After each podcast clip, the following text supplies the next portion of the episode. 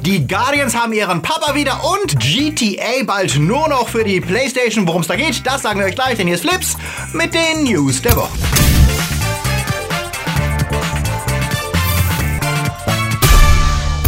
Die Themen der Woche. Aladdin, der dritte Versuch. Captain Marvels Pager Problem. Mark-Uwe Klingos Hollywood. Game of Thrones wird spielfilmlang und The Flash bald ohne Hauptdarsteller. Flips wird im März unterstützt von unseren Flips Guardians. Toni Barth, Sepp Kerschbaumer, Akoya, Anja Scholz, Onno Dreipolz, T-Unit CB, Alter I und wir, Dominik Richter, der Twaslöper, D, Dark System, Luca Kamens, Kati Uzumaki, Silko Pillasch, Fabio Mattenberger, Stern Tor 1, Derby, Daniel Schuh, Marc-André Schreiber und JFK Faker. Ein großer Dank geht natürlich auch raus an unsere Flips Junior Guardians. Vielen Dank für euren Support. Wenn euch unsere News gefallen, denkt dran, den Kanal zu abonnieren. Und für News unter der Woche folgt uns auf Twitter, Facebook oder Instagram. Helft uns dieses Jahr die 100.000 Abonnenten zu erreichen. Teilt Flips auf WhatsApp, Telegram, Twitter und empfehlt es bei euren Freunden, Verwandten in Foren oder wo auch immer ihr Leute trefft, die Filme, Serien und Games lieben. Aladdin hatte ja bisher nicht den gelungensten Werbekampagnenstart. Das Live-Action-Remake des Disney-Klassikers verstörte die Fans erst mit einem nicht blauen Genie in Entertainment Weekly, was Will Smith dazu brachte zu versichern, der Genie sei im Film schon blau. Dann kam der Teaser-Trailer, der den Will Smith Genie in blau enthüllte und alle Fans spotteten über diese CGI-Monstrosität, die aussah wie Hefty Schlumpf als Prince von Bel Air. Und diese Woche kam dann ein neuer Trailer. Und dem ist der Wunsch um Schadensbegrenzung deutlich anzumerken. Hier sehen wir wieder sehr wenig vom blauen Will Smith Genie. Dafür erscheint er oft als Will Smith, also dem Look, den er ja angeblich nur selten haben soll. Ansonsten lag der Fokus diesmal mehr auf Aladdin selbst und dem Nachspielen bekannter Szenen aus dem Zeichentrickklassiker, was die Reaktion der Zuschauer deutlich entschärft. Das sieht im Großen und Ganzen okay aus, auch wenn die Dynamik der Action hinter dem alten Film zurückbleibt und Jaffa immer noch nicht so richtig bedrohlich rüberkommen mag. Doch es gibt immerhin keinen Shitstorm und mehr ein ja, okay im Netz als Reaktion, was ja für Disney schon mal eine Verbesserung sein dürfte. Mir stellt sich bislang allerdings die Frage nach dem Warum, denn selbst wenn der Film okay wird, sehe ich wenig Grund, warum sich die Kids heute nicht die Zeichentrickfassung ansehen sollten, statt diesem Remake, das wenig Neues hinzuzufügen hat. Und wie wir es auch drehen und wenden, an Robin Williams Genie wird Smith einfach nicht herankommen. Bevor wir uns gleich natürlich ganz ausführlich specialmäßig diesmal dem Marvel-Universum widmen, DC bastelt ja auch weiter am Erfolg und nachdem es für Shazam bislang in den Box-Office-Vorhersagen ganz gut aussieht, ist die Frage, was danach kommt. Der Flash-Film ist ja schon lange angekündigt und sollte eigentlich Flashpoint heißen und Ezra Miller war ja einer der Lichtblicke in Justice League und Batman wie Superman. Aber derzeit knirscht es zwischen Ezra und Warner, denn das Studio, das sich gerade in Richtung humorvoller, leichtfüßiger Superhelden wie Shazam, Wonder Woman und Aquaman bewegt, ist nicht so begeistert von Ezras Idee, einen düsteren Flash-Film zu drehen. Ezra arbeitet jetzt wohl gerade mit Comicbuchautor Grant Morrison an seiner Version des Films, während die als Regisseure benannten John Francis Daly und Jonathan Goldstein an ihrer eher komödiantischen Fassung des Drehbuchs arbeiten, woran sie ja Erfahrung haben. Die beiden schrieben ja unter anderem an Spider-Man Homecoming mit. Schon in den kommenden Wochen sollen die Drehbücher vorgelegt werden. Sollte sich Warner gegen Millers Entwurf aussprechen, könnte es auch den Abschied von seinem Flash bedeuten, wie der Hollywood Reporter berichtet. Wollt ihr lieber einen witzigen oder einen düsteren Flash sehen oder eine Mischung aus beiden? Ich bin gespannt auf eure Meinung. Captain Marvel dominiert weiterhin die Kinokassen und hat nach etwas über einer Woche weltweit bereits über 550 Millionen eingespielt. Mit einem Eröffnungswochenende von 153 Millionen in den USA liegt der Film damit deutlich über den Prognosen und startet damit besser als Tor 3, Ant-Man and the Wasp, Spider-Man Homecoming, Guardians of the Galaxy 1 und 2, Doctor Strange, Captain America 2 und alle Phase 1 Filme des MCU. Damit zählt Carol Danvers Superhelden-Einstand zu den erfolgreichsten MCU-Starts aller Zeiten. Und das, obwohl er unter den Startwochenenden von Black Panther und Infinity War bleibt. Damit sind wohl alle Unkenrufe, der Film würde wegen Brie Larsons ungeschickter Aussagen und einer angeblichen SJW-Agenda boykottiert werden, haltlos geworden. Und auch die Wertungen bei Rotten Tomatoes sprechen eine deutliche Sprache. 62% der Zuschauer mochten den Film, während es einen ganz leichten Rückgang bei den Kritiken gab auf 79% positive Reviews. Währenddessen diskutieren Fans und Filmseiten weltweit die Konsequenzen, die Captain Marvel für das MCU und für Endgame hat. Und eine Frage kocht wieder hoch und nein, wir meinen nicht die, ob das ursprüngliche Ende des Films oder das nachgedrehte besser ist. Wir meinen die Frage, die schon nach Infinity War alle beschäftigte. Wenn Nick Fury einen Special Pager hat, mit dem er Captain Marvel rufen konnte und sie die mächtigste Heldin des MCU ist, warum hat er sie nicht beim Battle of New York gerufen, im Finale von Tor 2 oder als Ultron randaliert hat? Natürlich wuchern die Theorien und Erklärungen dazu, aber die meisten sind natürlich wieder nur in innerweltliche Ausreden für eine offensichtliche Erklärung. Captain Marvel war einfach nicht geplant, als diese Filme produziert wurden und deswegen versucht man jetzt, sie nachträglich ins MCU zu retcon und sie quasi zum wichtigsten aller Avenger zu machen. Von Slash-Film auf das Pager-Problem angesprochen, eierte Marvel-Oberguru Kevin Feige da noch etwas herum. Zum einen meinte er, vielleicht habe Nick Fury den Battle of New York nicht als echten Notfall angesehen. Äh, okay, klar, weil die Kitauri ja bestimmt bei New York aufgehört hätten, wenn die Avengers sie nicht gestoppt hätten. Eine Stadt reicht platt machen wir spielen jetzt Jin Romy. Und äh, Malekis Weltenverschmelzung mit dem Äther war auch kein Notfall? Alles klar. Die andere Ausrede von Feige ist, ja, wir wissen ja nicht, dass Nick Fury es nicht versucht hat. Wahrscheinlich war das Fräulein vom Amt nur zu busy, um die Meldungen durchzuleiten, was uns bestimmt einen Marvel One-Shot-Kurzfilm bringt mit allen Momenten, in denen Nick Fury das Teil auslöst und nichts passiert. Hilfe!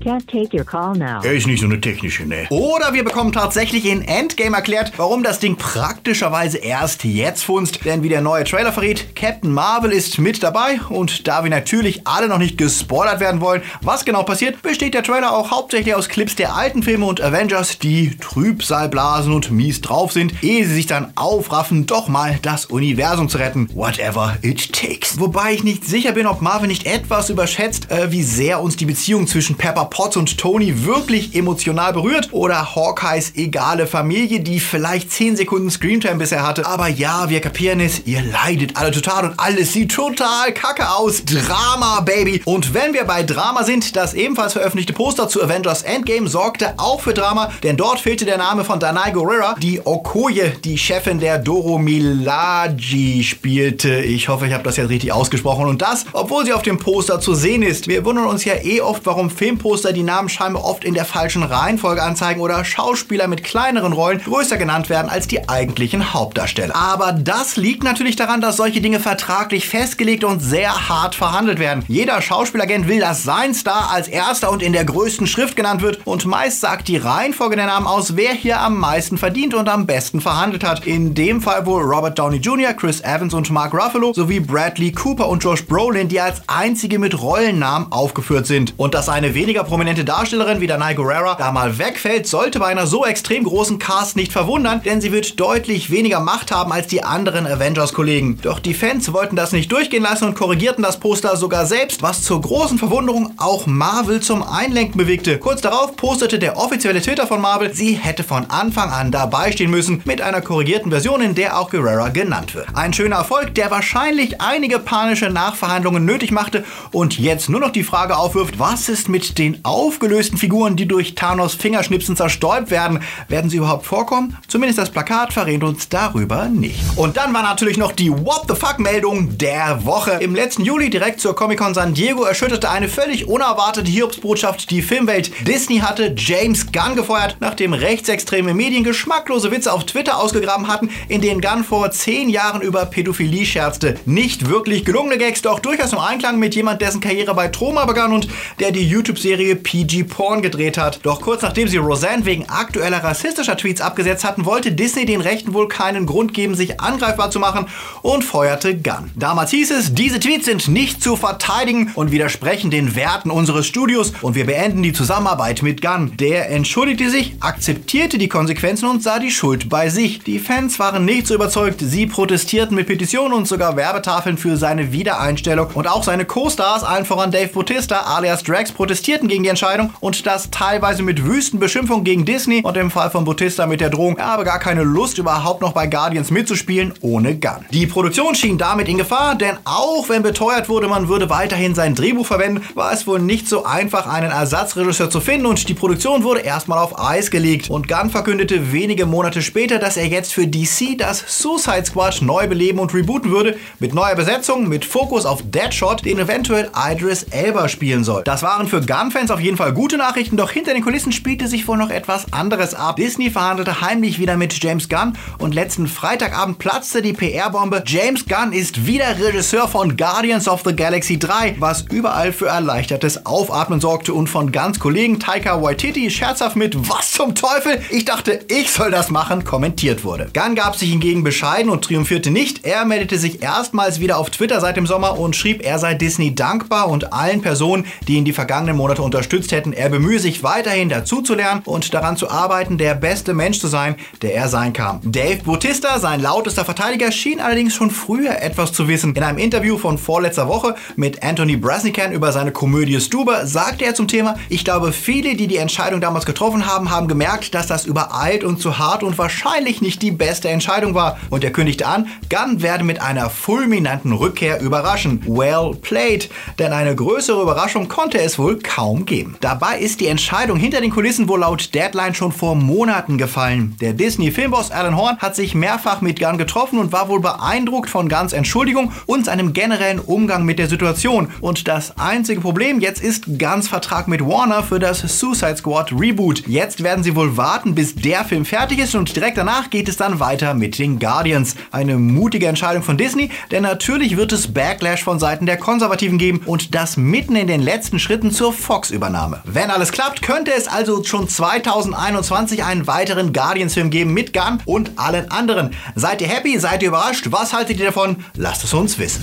Serien, die Känguru-Chroniken sind ja mittlerweile ein Muss für jeden Hörbuchfan, der neben Unterhaltung auch gerne mal sein Gehirn benutzt. Und während das Känguru gerade verfilmt wird, gab es diese Woche eine sehr überraschende neue News für Fans von Mark-Uwe Kling, denn der US-Sender HBO hat die Rechte an seinem Roman Quality Land erworben und plant daraus eine Serie zu machen. Umsetzen soll das Ganze niemand anderes als Mike Judge, der durch Filme wie Office Space, Idiocracy und Serien wie Beavis and Butthead oder das geniale Silicon Valley bekannt wurde. Judge hat wohl Zeit, denn Silicon Valley geht demnächst in die Finale, die sechste Staffel. Quality Land ist eine Mischung aus The Circle und Idiocracy und zeigt, wie sehr uns die Welt der Filterblasen und Bequemlichkeitsalgorithmen langsam erstickt, gewohnt absurd witzigerweise erzählt von Mark-Uwe Kling. Wir sind gespannt, wie sich sein spezifischer Sprachwitz ins Englische überträgt und ob all seine Spötteleien, die er in den Känguru-Büchern über Hollywood-Adaptionen losgelassen hat, sich bewahrheiten werden. Wir freuen uns da mal auf Quality Land. Game of Thrones Finale Season rückt in greifbare Nähe und auch wenn die letzten Trailer nicht wirklich viel verrieten, eines wissen wir jetzt, die letzten vier Episoden werden XL. Das bestätigte HBO jetzt, nachdem rauskam, dass zwei der finalen sechs Folgen ungefähr eine Stunde gehen würden. Dafür werden die restlichen alle fast Spielfilmlänge aufweisen. Episode 3 bis 6 werden alle um die eine Stunde und 20 Minuten laufen, was bedeutet mehr Zeit für epische Momente und verstörende Enthüllungen. Bislang war das Finale von Staffel 7 die längste Folge gewesen mit 79 Minuten und die kommenden nehmen sich also wieder so viel Zeit, was vermutlich mehr Sinn macht, als eine weitere Folge hinauszuschinden, die dann dramaturgisch nicht ganz so stimmig wäre. Die Fans sind gespalten, viele freuen sich darüber, andere haben auf 90 Minuten Episoden gehofft, um sich angemessen von ihren Lieblingsdrachen verabschieden zu können. Was meint ihr dazu? Schreibt's in die Kommentare. Gibt's GTA und Red Dead Redemption in Zukunft nur noch auf der PlayStation? Dieses Szenario stand diese Woche für viele Gamer plötzlich unerwartet im Raum, denn laut Market Watch hat Joel Colina, der Technologiechef der Investmentfirma Wedbush Security, offen über einen anstehenden Kauf des Game-Giganten Take-Two Entertainment durch Sony spekuliert. Angeblich wäre Sony in fortgeschrittenen Vorstandsverhandlungen einer Übernahme, was die Aktienpreise von Take-Two spontan in die Höhe schießen ließ. Bei Gamern hingegen schlimme Befürchtungen auslöste, denn Take-Two ist ja die Videospielfirma hinter Rockstar Games und hinter den Mega-Hits wie GTA, Red Dead Redemption, Bioshock, Max Payne oder der Civilization-Serie. Würde Sony die übernehmen, bestünde eine hohe Chance, dass zumindest einige der Spiele zukünftig nur noch als PlayStation Exclusives rauskämen, was Sony für die kommende Konsolengeneration einen nicht zu unterschätzenden Vorteil brächte. Schon jetzt ist die PlayStation die Konsole mit den prestigeträchtigsten Exclusives wie den Naughty Dog Games oder zuletzt Spider-Man, God of War oder Horizon Zero Dawn. Doch die Aufregung war anscheinend voreilig, denn auf Nachfrage ruderte Wetbus-Spezialist zurück. Das seien reine Gerüchte. Er hätte das ja nicht so gesagt, sondern nur erwähnt, was er gehört habe. Ach ja,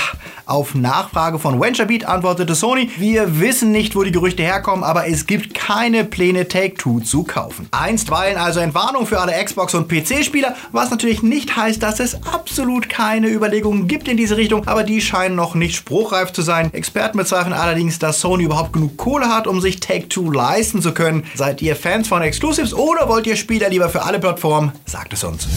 Wir wollen sie die Starts der Woche. Wir bzw. Us, wie er im Original heißt, ist der nächste Horrorfilm von Jordan Peele nach seinem Überraschungserfolg Get Out. Und Horror ist diesmal wirklich Programm, denn die Story einer Familie, die plötzlich von ihren unheimlichen Doppelgängern gejagt wird, ist konstant creepy und überzeugt durch eine extrem fesselnde Atmosphäre. Für mich ist der Film ja eindeutig schon der Horrorfilm des Jahres, denn trotz dem Verzicht auf extreme Gore-Effekte und auf nervige Jumpscares lässt einen Wir nicht los und hält bis zum wendungsreichen Ende eine extreme Spannung, die ab und zu durch humorvolle Kommentare unterbrochen machen wird. Jordan Peele beweist eindeutig, dass er ein würdiger Nachfahrer von George Romero und John Carpenter ist, denn auch wenn wir seine Einflüsse erkennen lässt, bleibt er dennoch eigenständig und originell und wird dank geschickt verwobener Metaphern auch nach dem Kino noch für viele Diskussionen sorgen. Die Kritiker sind ebenfalls begeistert und geben 8,5 Punkte im Schnitt und ich schließe mich dem an und sage, geht ins Kino und schaut wir. Goldfische ist ein Ensemblefilm rund um Tom Schilling, in der die Bewohner einer behinderten WG auf die Idee kommen, Schwarzgeld aus der Schweiz zu schmuggeln. Die Mischung aus Ganovenfilm und Handicap-Komödie kam bei der Kritik gut an. Wir schauen den Film erst morgen und werden euch dann über Instagram und Twitter wissen lassen, wie er uns gefiel.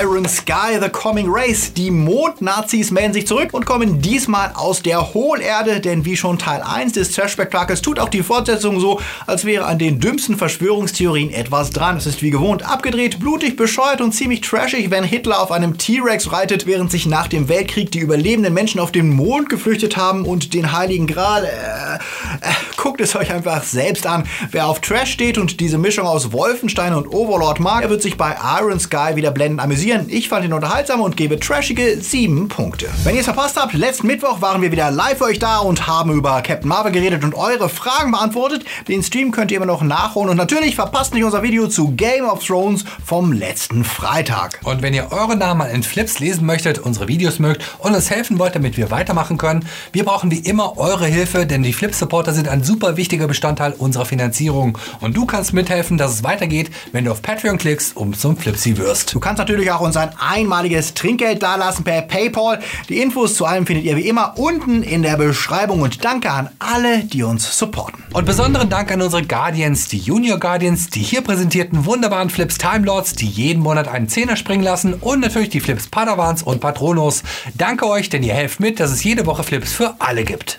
Wir sehen bzw. hören uns schon am Freitag wieder. Bis dahin lasst euch vom Dreckwetter die Stimmung nicht versauen. Genießt Filme, Serien und Games und denkt immer dran, seid nett zu anderen, auch wenn sie andere Dinge mögen als ihr selbst. Bis nächste Woche. Läuft.